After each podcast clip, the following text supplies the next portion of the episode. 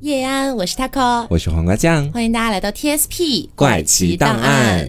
今天呢是许久没有做的怪奇夜话了。是的，对，因为先跟大家讲一下，就是其实我们今天在录这期节目之前，嗯做了很多别的专题的一些准备。是呃，但是呢，可能是由于最近这个天气骤然变冷啊，啊、也不知道有什么关联，就不太想说话。然后加上我本人最近处在这个生理期，是整个人的状态呢不是特别的好啊也担心说那么精彩的一些内容，就是给大家带来了一个不太好的一个效果。嗯，所以今天呢，我们会呃更加的发散一点吧。像日常唠嗑一样的。哎，对对对。嗯那今天我们要聊的这个东西呢，虽然说不是这个作者写的，但是因为他而闻名的。是的这个作者呢叫做马塞尔·普鲁斯特，啊，他是哪本书的作者呢？《追忆似水年华》的作者。天哪，这本书真的太出名了。虽然我没看过啊，对对但是我真的是从高中到大学一直都在不断听到这本书的名字。嗯，那也是因为这个作者他当年做了这份问卷，然后让这份问卷在整个巴黎都特别特别的流行，所以后来这份问卷呢也直接以他的名字来命名了，嗯。就叫普鲁斯特问卷。呃，我们之前其实有一次做过那个亚瑟阿伦的三十六个问题。对，然后那三十六个问题呢，我觉得可能跟这份问卷里面有一些重合，双方可能 就是有一个脱胎的动作在里面。是的，啊、那今天的话呢，我们也是继续来聊一下普鲁斯特这个问卷。对，而且这个问卷给我的感觉，它会更加象征着你的对整个人生的理解。对，而且它里面的一些问题，我说实话哈，嗯部分问题是有点尖锐在里面的。哦，对对对，就不太像是那个亚瑟阿伦的三十六个问题，可能更多的是让你们俩互相吸引的感觉了。，对对对，嗯，那么今天聊这个问卷的话呢，也希望大家，呃，如果你愿意的话，可以跟着我们的步伐一起来同步的思考一下这些问题。比如说，当我问出一个问题之后，你也可以先按一下暂停，哎，嗯你可以先思考一下你对这个问题的想法是什么样的，然后再听一听我跟黄瓜酱的，看看有没有什么不同的一些碰撞。嗯啊，包括你也可以把你想到的这些问题的答案记录下来，然后等到再过几年的时候，你再去做这个问卷，可能会有不一样的感受。对，或者你也可以直接选择把它发在评论区，啊或者把它转发到你的朋友圈，记录下来。是的啊，嗯，好，那我就先来第一个问题啊，我们嗯先从简入奢，好吧？好的就我们先问一下，就比较轻松的一些问题。啊，好，第一个问题，你目前的心境怎么样？我说实话哈，我觉得说他给我前面也说到了嘛，好像那个亚瑟阿伦的问题是去年做的了，嗯，然后我们今年又做了一期跟他比较相像的节目，嗯，我觉得去年到今年，其实我的心境已经发生了非常多非常多的变化。嗯就去年的时候，我大概还是一个什么状态呢？就是莽莽撞撞的，刚从大学里面毕业，嗯然后加入工作室，开始进入到我的社畜生活当中，嗯然后这一年过去了，我觉得我自己最大的一个心境上的改变就是，我好像能逐渐适应这种社畜的生活了。哦，就从前的时候，可能脑子里想的还是在学校里面的那一套思维，就是嗯我接下来我要去努力学习什么什么功课，然后做好什么什么准备你。真的有努力学习吗？好像也没有太努力，但是我总觉得说好像是为了应付某一种考试的那种感觉，啊你知道吧？但是我逐渐发现，走入到工作的过程当中的时候，我的每一期节目就好像是每一次的考试一样，嗯，我还是需要不断的去提高自己，去应付着每一次的怎么说考试在里面，嗯。然后整个心境的话，相对来说，我个人觉得是会变得轻松许多的，嗯就以前可能会有非常多的包袱，先前在凹凸那边也说过，就是我因为一些评论而大声的哭泣。明白。啊，我跟大家也去讲过这个事情，嗯然后这一年过来呢，我确实也没有因为评论而哭泣，虽然经常因为他们而生气，但是至少是没有再哭过了。我觉得自己也是一个在慢慢成长的状态吧，变坚强了一些，对，嗯。那如果是我这边的话，因为大家最近如果有听到呃凹凸电波那边，包括我们做的凹凸 Plus 这档节目的话，会知道我最近谈恋爱了嘛。是，那呃，我要讲的我目前的心境，其实倒不是谈恋爱上面的，嗯，因为本人的话呢，也是不是第一次谈恋爱了，对。也不是初恋了。对对对，其实就还好，但是呃，我的心境跟这个事情是有关系的。哦，怎么说？就我从小到大，可能也是因为我家庭的一些教育的之类的一些想法，所以我一直会觉得我的人生在未来应该要光鲜亮丽一点。嗯，就是我可能，哎，咱们也不是说人上人那种感觉，是，但最起码应该是可以呃开着一些不比较不错的车呀，出入一些比较上流的一些比较高档的场合、啊。哎，对对对。但是很奇怪的一点是，这两年下来，我反倒没有这种想法了。哦，我也不知道是因为我很久没有接触过这样的场合了，还是怎么样哈。嗯，就是我不会惧怕，但是我不太会期待这件事情了。嗯，然后为什么要提到恋爱这件事呢？就是先给不知道的听众们说一下，其实我这次谈恋爱是跟一个弟弟谈的。然后呢，你要说这位弟弟他的社会地位也好，还是经济基础也好等等的，其实都没有到达一个特别高的那种位置。嗯，你就不能说他是一个成功男士这种感觉。是还没到那个年龄段呢。对，但是我觉得跟他相处起来，我是开心的，我是快乐的，这是我现在在追求的一件事情。我现在就是希望我的人生快乐一点。是，那但是呢，我有一些朋友，他们听说我跟呃这个男生谈恋爱了之后，他们其实是会有一些不解的。他们会觉得说，呃，你明明应该是可以去找一个怎么说呢，就经济也更优质一点，是啊，然后可能年龄跟你也更合适啊，甚至在事业方面都能提携你一下的那种。对对对，他们会觉得那种男生更加的适合我，所以会对于我跟弟弟在一起的这件事情表示出比较大的一些不解。嗯嗯，但是呢，我后来又反过来想了一下，其实我身边也有很多朋友，他们可能是找了他们口中的那种成功男士的，嗯，但是我真的不期待那种生活。我并不是说成功男士不好，成功男士当然好啊，大家都他的甜头。对，大家都喜欢成功男士，但并不代表我也一定要去选那样的生活。是我现在就是这种感觉了，我会觉得我的生活、我的恋爱、我的一切。呃，最好是以我开心为最大的一个核心点啊，对，终于把目光回归到了你自己的身上。对对对，就只要不伤害到别人，我希望能够尽最大的努力让我自己过得开心一点。是，其实我觉得说，听你说完这一段，最大的感受就是，我们都不排斥那种，比方是说你前面说到的那种优质男士，嗯，也不排斥比我们年纪小，可能资历也没有那么深的弟弟。最重要的一点是你喜欢，对，就是我觉得说，其实今年对于你来讲的话，是经历了一个比较大的变化。化的，嗯，我们俩好像也从来没有在特别深入的去聊过，说你今年离开了一段比较久的感情，嗯，然后在之后又步入了一段新的关系。我其实也蛮关注你内心的变化，嗯，但最后听到你的这个答案的时候，我觉得他没有错，是挺好的一个进步，对，嗯，所以我觉得每个人在人生里面追求的东西可能不一样，是。有些人可能穷其一生他都在追求金钱地位，也没有什么不好，嗯，那有些人呢，他可能一辈子追求我只要平平淡淡、安安稳稳的过生活就好，这也没。有什么问题，那我可能追求的就是我只要开开心心、快快乐乐就好了。是的，我这两天还看到一句话哈，我觉得还挺有意思，可以分享给大家。就是他说，人生有三样东西，一个是爱，一个是健康，一个是钱，你总得有一样吧。他是说了这个话，我当时我反应过来就，嗯，确实，如果在你的这个人生阶段里面，当下你拥有其中的一个东西，并且乐在其中，其实就已经很好了。嗯嗯，好，那么我们来聊第二个问题啊。是第二个问题呢，有一点点相似吧？你认为最完美的快乐是怎样的？哇哦，最完美的快乐，对。就感觉突然加上了“完美”两个字之后，这个问题的答案就一定要显得不那么简单一样。嗯，我觉得其实最完美的快乐应该是能够投身到一段对于我来说让我非常享受其中的感情吧。哦，因为这也是你现在可能最期待的了。对，你知道人有的时候就是你越缺什么，你越想要什么嘛？嗯，这两年其实，在工作上面没有给我特别大、特别大那种磨难降临到我的头上，总体来说也是顺风顺水的感觉在里面。嗯。然后在爱情里面倒是真的跌了好几个跟头，让我觉得，嗯，要不然就是我不喜欢的人，他们疯狂的缠着我，所以我现在才会特别期待自己深陷到感情当中，究竟是一副什么样的模样，嗯，甚至于说我的这个期待哈，有时候在我心里会让我觉得有点变态，嗯，就是。我觉得说这段感情最好还能带给我一些风雨，带给我一些刺激，让我跟他有一些跌宕起伏的感觉在里面。我不希望他是那种完完全全特别顺风顺水的，我会希望能给我留下一段比较刻骨铭心的人生经历。我相反会觉得这样的一段爱情给我是我对目前生活比较完美的那种想象。嗯呃。呃，既然你讲了比较小的一个完美的快乐的话，我来讲一个比较大的吧。好，就是最近呢去玩剧本杀，然后玩了一个本，这个本呢是跟战争有关系的。呃，不跟大家讲这个剧本杀的内容了，我就是单纯从我去玩这个本所体会到的一种感受。玩这个本开始的时候呢，DM 问了我们一个问题，他说：“呃，想问一下大家对于战争是怎么看待的？”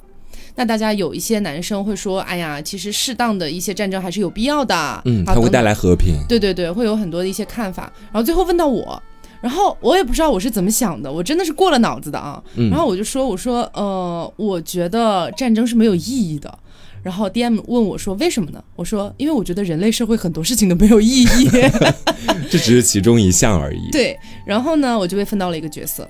那其实整场玩下来之后，我会有一种感觉啊，就是我真的觉得，就是所有的战争，包括人们的贫富差异，包括什么男女的歧视、不平等、人种之间的各种各样的纷争，真的都好没有意义啊！嗯，你懂我意思吗？嗯，我不是说否认以前那些历史，历史存在是有它的道理的，但是我总会觉得人类社会它就应该朝着一个大家都是平等、和谐共处的一个方式去发展的，嗯。不然我们凭什么被称为高等生物啊？嗯，就是我会觉得，那大家所认为的打引号的低等生物，也就是我们现在呃除了人类以外的各种各样的动物们，它们也会有纷争，也会有争吵，也会有地盘等等的东西。嗯人类还是在继续坚持这件事情啊，是就会让我觉得呃，从本质上来说是一致的。对我觉得没有意义，你知道吗？嗯就特别是当我看到一些，比如说最近某某个地区，他们可能在打仗，然后那边出现了很多的难民，然后这些嗯难民又要去流连在别的国家，有些国家接受，有些国家不接受，等等等等的这些问题。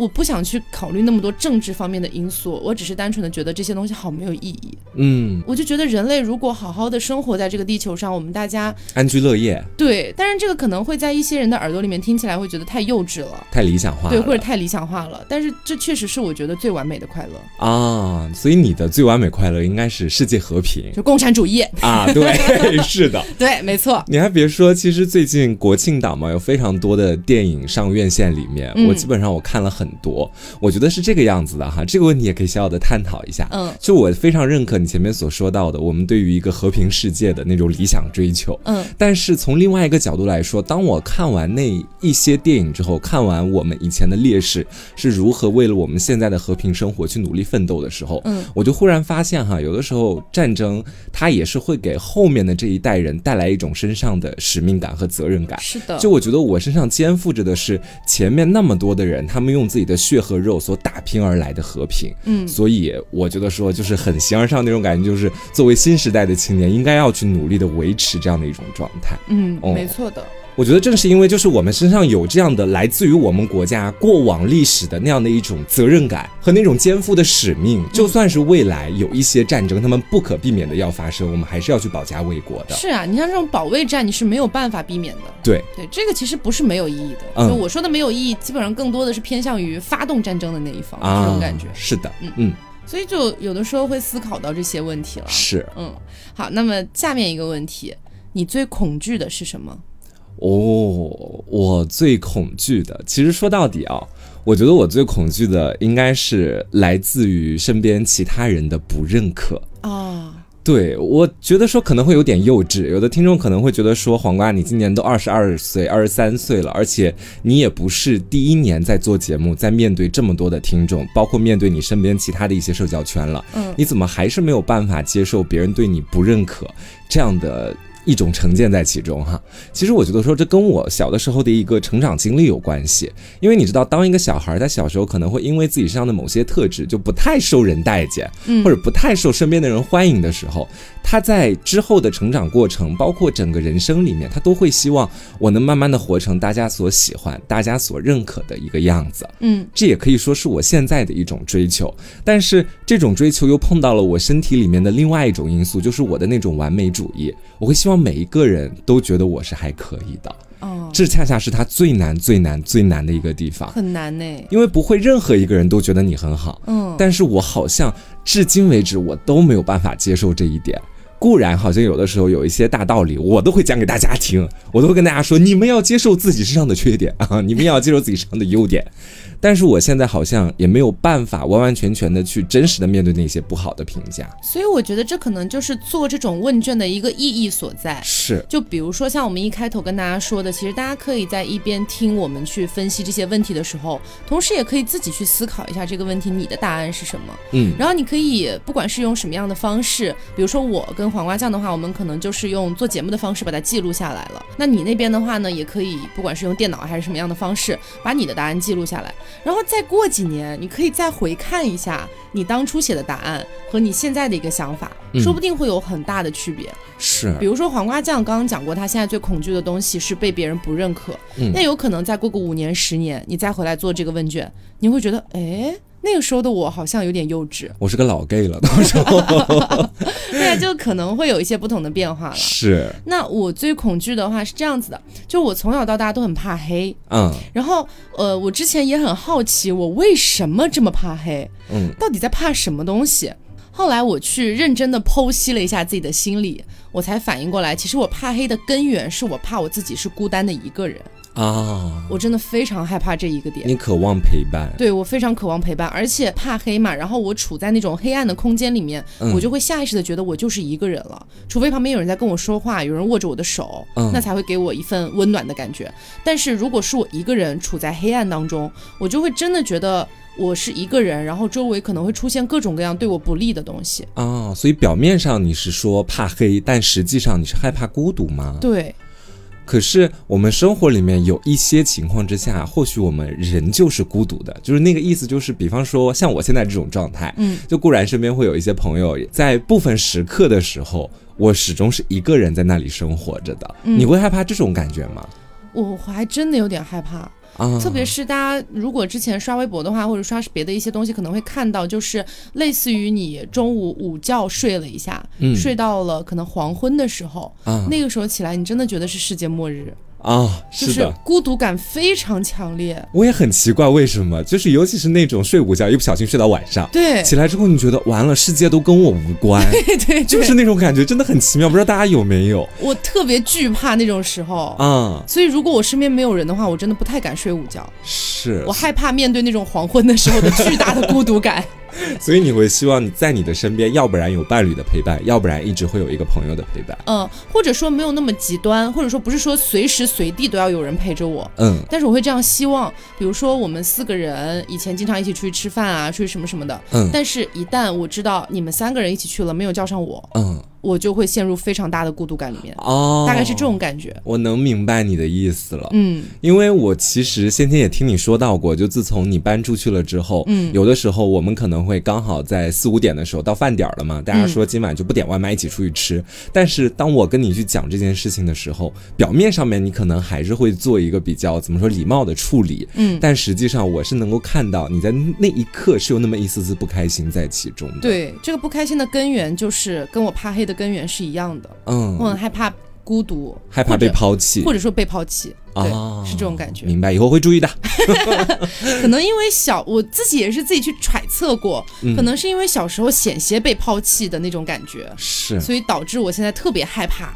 对，因为其实你的成长环境我是能够完全知悉的。嗯我甚至有的时候可能会做这样的一种想法哈，就是在那样的一种环境里面成长到你现在这样，其实你真的已经很棒了。我很努力。对，就是我确实也发现了这一点，也想把它告诉你。嗯，谢谢没事，姐妹之间，哎呀，大家，每次做这种节目都有种互诉衷衷肠的感觉。觉。嗯，好，那么下一个问题，你认为你身上现在最显著的特点是什么？我身上现在最显著的一个特点，天哪！我觉得我身上，我脑子里第一个蹦出来就不是什么好词儿。但是我觉得我的想法可能跟你的不太一样，你可以先讲你的。好，我先讲一下吧，就是我刚刚脑子里真的蹦出来了很多奇怪的词语，比方说 骚啊，什么什么在里面的。因为我不知道我以前有没有跟大家讲过，就是我对于自我的很多评判哈，有一部分是来自于我自己对自己的发现，但我觉得这部分只占我评判的百分之十，剩下来的百分之九十都是来自于周遭其他人对我的评价。嗯这其实是一件不对的事情，我知道，因为我觉得人对自己的评价可能一半来自于自己，另外一半来自于他人，而不可能是那种我前面所说到的九一分这么夸张。嗯所以，当你问到这个问题的时候，我第一反应都会是以前听众所告诉我的那些词语。嗯啊，听众可能会说骚猪啊，早早年的时候，但如果你让我自己对自己去做一个评判，觉得我身上最显著的特质，我会觉得它是温柔。啊、我会觉得自己是一个挺温柔、挺可爱的人，嗯大致是这个样子。我刚刚就生怕你说自己娘，说自己骚，你知道吗哎？呀呀，这同样的东西不能说太多次，听众也会听烦的。因为因为实际上就是大家可能更多的都是听黄瓜酱做节目，嗯很少有在生活里面真的跟他真实的相处过。是的，然后其实刚才这个问题一问出来，你开始思考的时候，我脑袋里冒出来的第一个词真的就是温柔。啊，我本来以为你不会说这个来着，嗯，对，就是呃，其实生活里面的黄瓜酱真的是一个还蛮照顾别人感受的一个人。啊，就算有的时候出现了一些他不太想做的事情，他也会周旋一下，你知道吗？最后屈服。对对，因为其实他自己的敏感度就比较高，嗯然后他也能比较快的去捕捉到别人的一些不太开心的地方啊等等的，是，所以在这一点上，我觉得他是很厉害的。温柔这个词语，其实我听过身边不少的人形容我，一部分是来自于可能我性子里本来就有这种部分，另外一部分可能来自于我觉察到了别人发现我温柔的部分，并且对他比较欣赏之后，我甚至开始主动朝着温柔的那个方向靠。就是我觉得说自己阳刚啊，那不可能，就是我有的时候真的真的做不出来很多大家所看到那种特别直男的才会做的事情，我会觉得我做特别奇怪。你之前不是？跟我学过直男吗？对对对对对。你也是纯爷们儿。对，说这个妞儿那个妞儿，我真的不行，我就是个妞儿。所以在生活里面，很多，比方说讲话、做事、为人相处，我觉得第一是礼貌，第二是温柔，会给自己和其他的人都带来很好的感受。然后还有你前面讲到的那种高敏感，我以前一直觉得高敏感不是个好词儿，直到前段时间我看我关注的一个心理博主，嗯。他发了一条视频去讲说，高敏感人群其实你们应该去庆幸自己的这份高敏感，嗯，就是正是因为你拥有了很高的敏感度，你才能够随时的觉察到身边其他的人他们的情绪状态究竟是怎么样的，嗯，所以当你在和其他的人进行沟通的时候，你往往更能安慰到他们的心坎儿里面去，嗯，其实我觉得这句话对我跟 Taco 同样适用，我是那种表面高敏感，但是 Taco 我觉得他其实也是高敏感人群，只不过他把它藏得比较好，我个人是这么觉得的，因为我之前还看到另一种说法，虽然我觉得这种说法不一定对，嗯。但是也是可以让大家思考一下的。就是呃，很多人会觉得你太敏感了，你怎么、呃这样子了都怎么怎么样，大概这种感觉哈。嗯但是会有一种说法，会觉得说低敏感人群。他们其实是缺乏了一些去感知到别人情绪的能力的，啊，而不是因为你太敏感了，嗯是这样子的一个概念在里面。明白，对，所以我觉得也还是有点意思的，虽然不一定真的是这个样子。嗯嗯要说我觉得我自己身上最显著的特质，我刚想了半天，我真的就只有两个字啊，啊多变。百变小樱吗？你是？我真的觉得我在生活里面好像，就虽然说我没有人格分裂，我也没有精神分裂什么的，嗯，但是我总会觉得我在不同的时间段表现出的自己真的不一样。是不太相同我自。己都觉得很奇怪。嗯就比如说我跟我男朋友，可能有的时候在讨论一些事情或者有一些争论的时候，我可能上一秒还像他的女老板一样，就是颐指气使的、说你这个事情怎么可以这么想，嗯然后下一秒我会突然觉得，天啊，他为什么跟我讲话这么严肃啊？明明我自己也很严肃。我只是个小女生而已。对，然后我突然就会很难过，我说，哦，就那种宝宝的那种情绪就出来了。嗯然后除了恋爱里面还有很多，包括跟朋友相处，我也是这样的。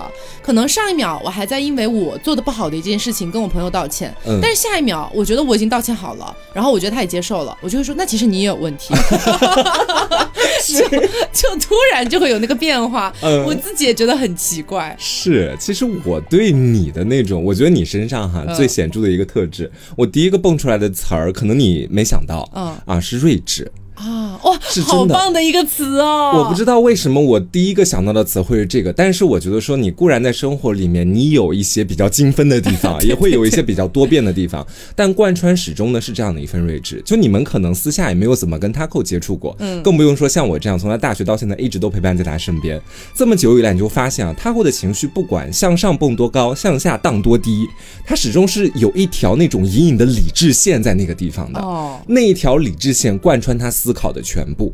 就是这种睿智的感觉，它体现在生活的方方面面。比方说，你遇到问题了，他给你开导的时候，你时而会觉得他像个大姐姐，但他到最后一定会有一条主线的思维，是来帮助你解决这个问题的。嗯，这是我觉得你身上很难能可贵的一个点。哦，因为有的时候我安慰别人，安慰着安慰着，我们俩就不知道聊哪儿去了，然后一起爆哭。对，然后可能一开始我还是 我还是会跟他说，你这件事你该怎么怎么做啊，然后到后面说，我也好惨，我们抱头痛哭吧。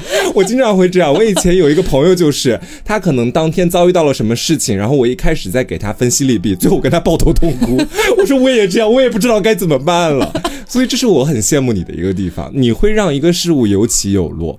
你这么说的话，会让我想到，就是好像确实是这样。就是比如说，大家前面听我讲的一些东西，会觉得我我要么觉得好精分，或者有些东西觉得我好双标什么之类的。但是我好像还真的没有因为这样子情绪或者说状态起伏过大而对对方造成不好的影响。对，就到最后我们都还是能把这个事情完美解决。只是在过程里面我可能会比较精分，但大家也都能接受这种精分。就是啊，就是包括我们今天碰到很多很倒霉的事情，比方说我碰到无良猫的那个卖家。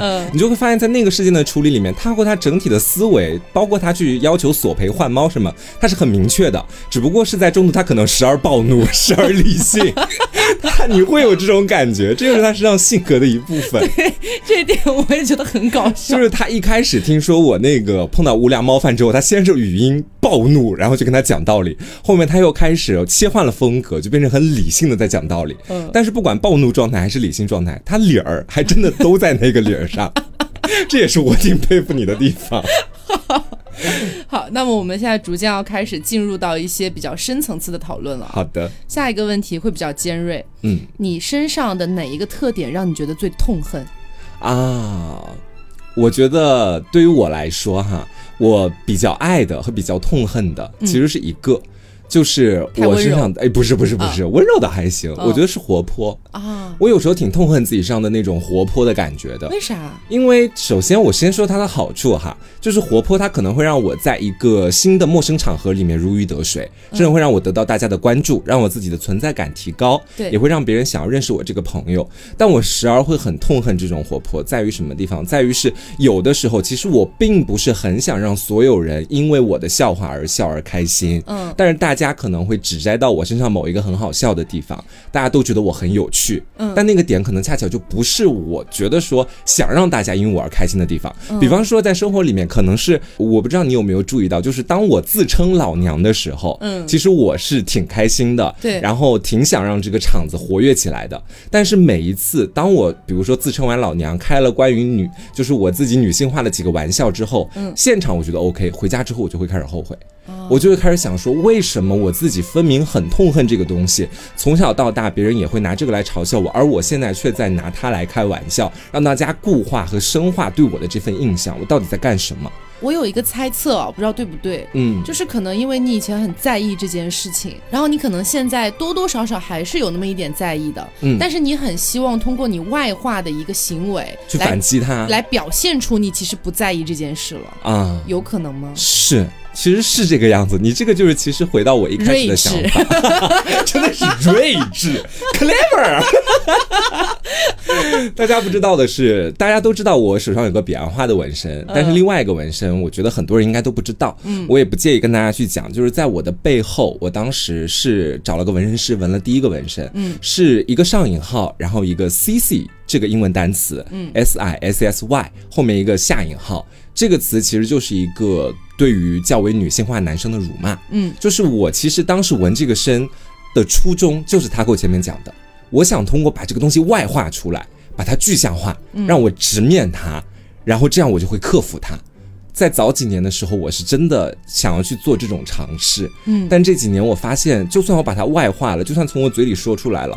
那种难受感，有的时候还是无法克制的。嗯，我理解。对，因为它背后代表的东西确实是有一些灰暗的。对，而且我觉得这种东西你没有办法，不管是作为朋友、家人还是恋人的角度，你去说你放下吧，嗯，你看开点，看不开的，是 看不开俱乐部。你说看不开俱乐部，对，就是有些东西你看不开就是看不开。嗯，你就算你去劝他十年八年，他自己该看不开，他就是看不开。只要他自己想开了，你不用劝他，他自个儿那关也能过。对，有的时候这些事情就是很神。是。啊，那要说我自己身上哪个特点最让我觉得痛恨哈？嗯，我觉得我还真的有点轴。嗯，就是呃，可能有的时候我会隐藏一下，你隐藏的很好 哎。就可能有的时候，比如说我们在讨论某一件事情，嗯然后某一个人提出了一个观点，这个观点其实是我完全不同意的，或者说跟我自己的观点完全背道而驰的。嗯但是我这几年有在控制我的脾气，所以我也很少，虽然还是有，但是也很少就是说直接跳起来说嗯你你怎么能跟我想的不一样呢？很少这样，但我心里是这样想的，这就是你无法克服的一部分。我真的很难克服它。嗯我就始终会觉得这可能也是跟你提的那个睿 智有关系，你知道吧？哎，我觉得我这么的 clever，我想的怎么会有错呢？那嗯你跟我想了一个完全不一样的方向，我心里面会觉得就是这个人的想法有问题，嗯但是我表面上又不敢表现出来，你知道吧？嗯我我不想让别人觉得我是一个什么都得听我的那种状态。嗯，但是你又希望大家都听你的，这就是你。我跟你说，我俩有时候挺像双生姐妹的一点是，你是外化的轴，我是内化的轴。嗯，就是你的那种轴是大家跟你一块聊天，比方说某些点，你的那种表达欲是完全溢于言表的。嗯就是你要说，你一定要把它说出来那种感觉。我的那种轴是我纵然听你千言万语，但我内心不动如山。他跟我以前也讲过我的这个轴，嗯他就他以前也跟身边我们一块聊到某个话题的时候，他说黄瓜就是这样的，你就算劝他再多，他自己心里只要认那个理儿，谁都劝不动他。对对我们彼此就很清楚对方的这种轴，你知道吧？对，所以你没有发现吗？我们一般在聊这些话题的时候都是互相安抚，但是 很少会想要尝试对方的想改变他。你知道，像我们俩相处这么久了，真的，你一开始可能会想要去想着改变他，但是这些年来，我从来没有想过要改变他了，真的。变不过来的。，对，特别是最近这段时间，我完全悟到这个道理了。嗯，然后呢，其实前段时间也悟到了，但是就是最近尤为明显。是。所以当发生一些事情的时候，我你看我做的第一个反应是不是就是赶快安慰你？嗯。安慰你之后跟你聊点别的话题，然后让你忘掉这件不开心的事情，是事情就过去了。然后我安慰你的时候，我也是先听你把话全部都说完，然后我再开始找寻其中的一些点来，就是那种像绣花针一样轻轻的扎进去，企图软化整个场面。你知道，就是我跟 Taco 现在已经很难有那种明面上的大声争执了，嗯很只不过是有的时候我们两个还是会心里替对方想一下，当争执来临的时候，嗯然后就把它平息下去了。对 对哦对对对，是这样。所以我俩说到底都挺轴的，对，很难接受对方的观点。是就两只脚，我跟你说，好，那么接下来一个问题啊，你觉得完全可以被纵容的错误是什么？完全可以被纵容的错误。嗯，那这个问题在我眼里的话呢，可能有可能哈，说出来之后会有一些人持不同的观点。怎么说？那今天呢，我也不是来给你们洗脑的，我就是 来分享自己的一些想法而已。嗯。我觉得在恋爱或婚姻当中开小差，是我完全可以纵容的一件错误的事情。就是你指的开小差，一般是到什么地步？就是他可能心里面喜欢上了，或者对嗯另一个人产生了一些好感，啊这个我是完全可以纵容的。啊！其实这点我跟你一样哎，啊、我的那个点是在于是说，他开小差得看他开到什么样的尺度。嗯只要是他们两个，比方是说在线上会有一些聊骚的语句，然后线下又见了一面。对于我来说可能就不行了，但是我的那个尺度在另一方面又是相对来说比较开放的，比方说我跟一个人在一块儿五到十年了，嗯然后我突然有一天在他手机上发现他跟别的男生之间有那么零星的两句类似于调情的话语，嗯。我现在其实扪心自问，啊、如果他解释得通，同时我们两个最后吵好了，我是可以接受的。我就知道你行不行啊？就是聊骚是吗？聊骚零星两句，然后我们在一起五到十年了，，对，那个聊骚的内容是什么？觉得每个人都不一样喜欢。就是我觉得，如果是要这样说的话，他聊骚的内容如果只是单纯跟对方进行聊骚，而不是吐槽我的话，嗯，就你知道吧？就是有可能他会说我们已经在一起五到十年了，已经没有什么感觉了，我现在还是觉得你比较性感，嗯这种话我会接受不了。啊，但是如果他只是单纯的聊那么两句，我好像还行。当然，其实这个也存在于大家不同的一些观点里面，嗯就是可能会有些人觉得这怎么可以呢？这你都能原谅，但是怎么说呢？就始终会让我觉得，人他不是机器，他长时间的跟一个人在一起很久很久的时间了，大家都会有一种契约精神，知道我们要为对方负责任。嗯，但是我觉得开小差真的是一件很难去避免的事情。对，而且我觉得，与其要去避免它，不如去疏通它，你知道吗？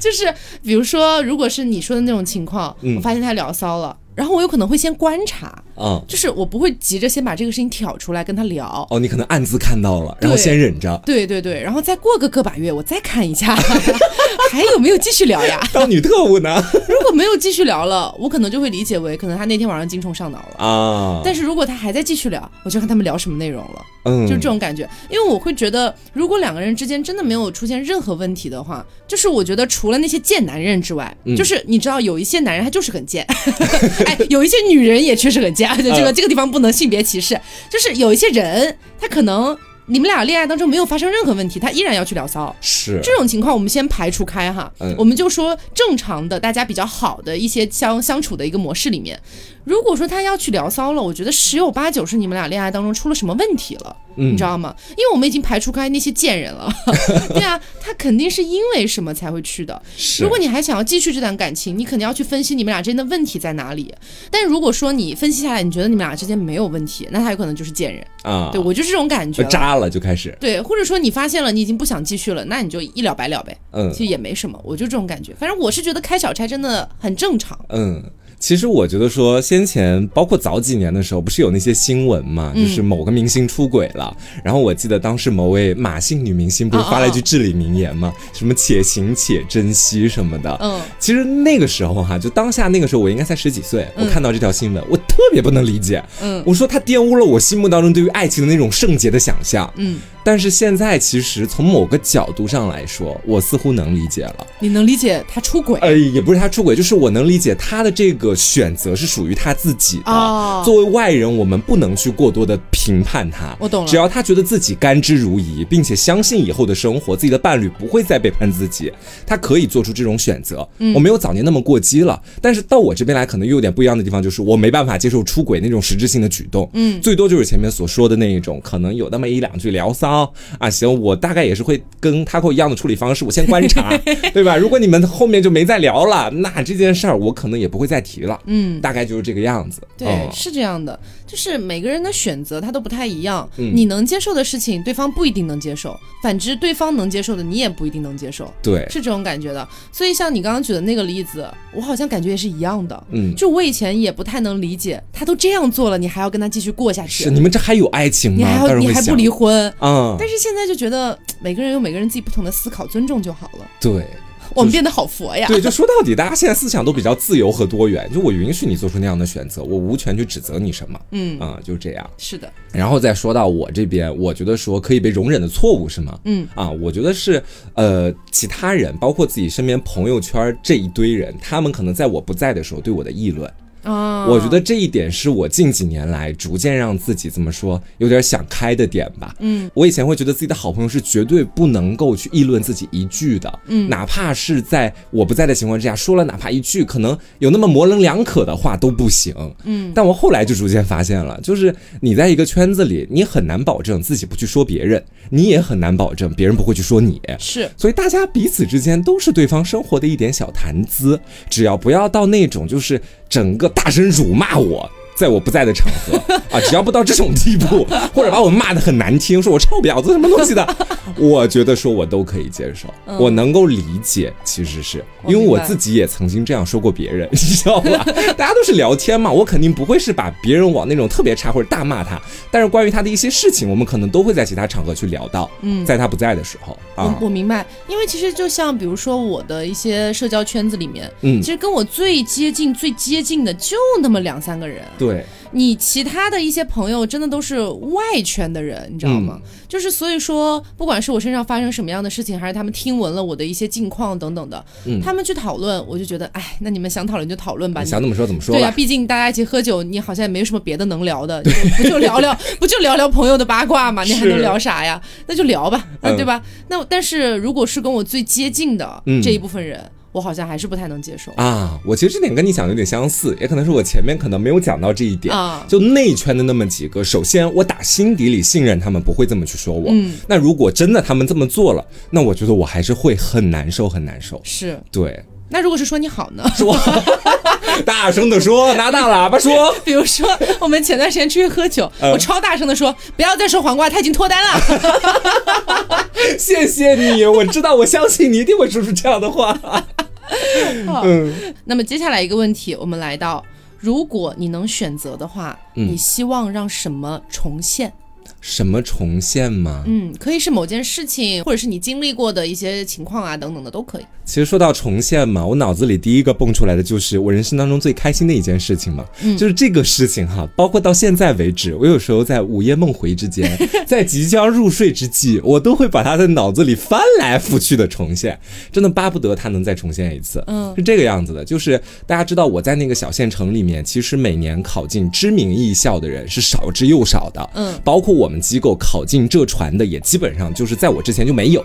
嗯有一些拿到合格证，但文化课分数不够。嗯，然后呢，那段时间我刚填完了浙传的志愿，就在等那个结果嘛。嗯，我现在回想起来，其实真的是捏了一把冷汗，因为你知道我的第一志愿填的是浙江传媒学院，嗯，第二志愿里面不是可以填好多学校嘛？对我除了填了一两个杭州的学校，其他都填在了一些 离我家非常非常遥远的地方。啊，就比方说什么呃那个云南那边的、东北那边的，就是我不是说这些地方不好或者大学不好啊，离太远了是离我家真的十万八千里，所以我当时我不知道脑子抽了还是怎么样，我觉得云南风景好，东北有猛医，说的也没错呀。对，所以就在后面就说，哎，能填这个师范大学，那干嘛不填呢？反正我第二志愿，他当时是看省统考的成绩，我考的也挺好的，嗯想去的话应该是可以去的。但我现在如果让我再选择一次，我当然不愿意去那里了，因为真的太远了。嗯然后我记得是这个样子的，那天刚好是身边的同学都陆续的在发 QQ 空间，说自己被哪个学校录取了，因为基本上已经开始放榜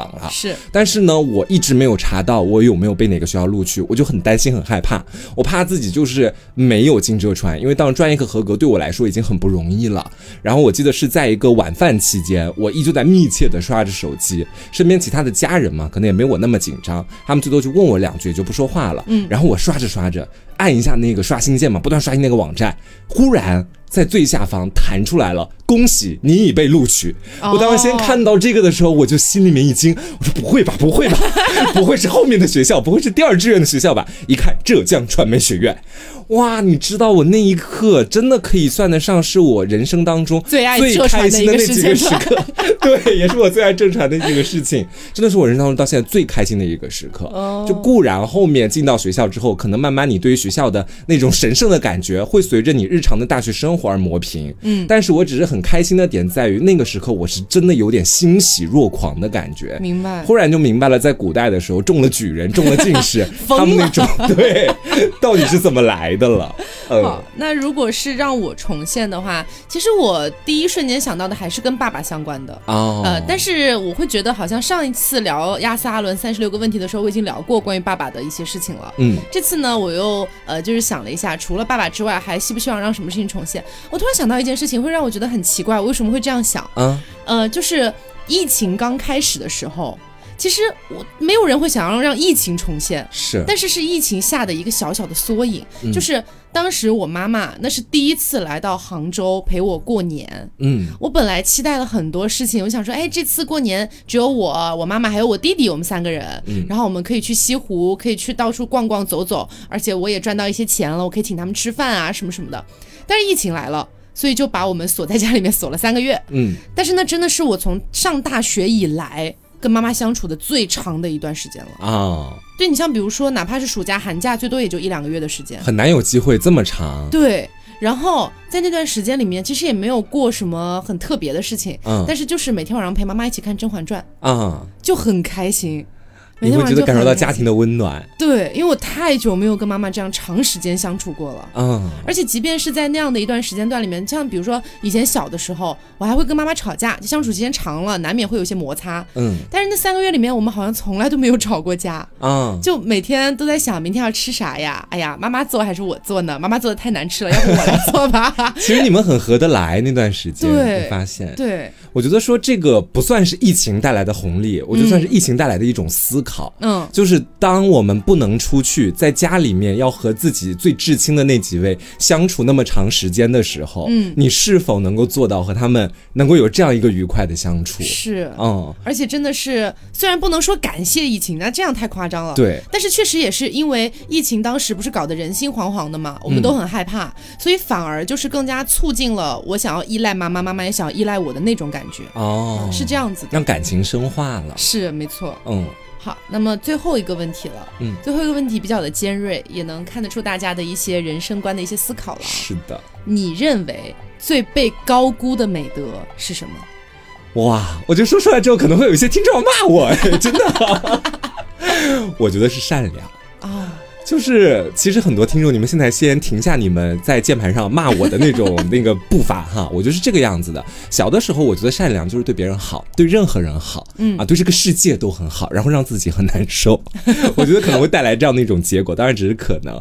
长大之后就慢慢发现了，就有的时候善良它是要有一定的门槛在其中的，嗯，就是你必须要对的是你觉得值得托付，并且值得对他善良的人，展示出你内心感性、柔软、善良、美好的那一面。嗯，但是对于一些他们不配拥有这部分善良的人，你更多的应该是冷漠与疏离。嗯，就冷漠与疏离，可能在我以前看来是完完全全的贬义词，但我长大之后逐渐发现，这也是一种保护自我的手段。嗯，当你去主动的疏离和冷漠一些怎么说呢，就对你不利的东西之后，你才有更多的精力把自己的那份有门槛的善良去给自己最亲最爱的人。明白。我是这样觉得的。你的嗯感觉就是，其实不是每一个人都嗯值得被善良对待的。是的，嗯，其实我可以理解，我可以理解，嗯就是真的有一些情况就。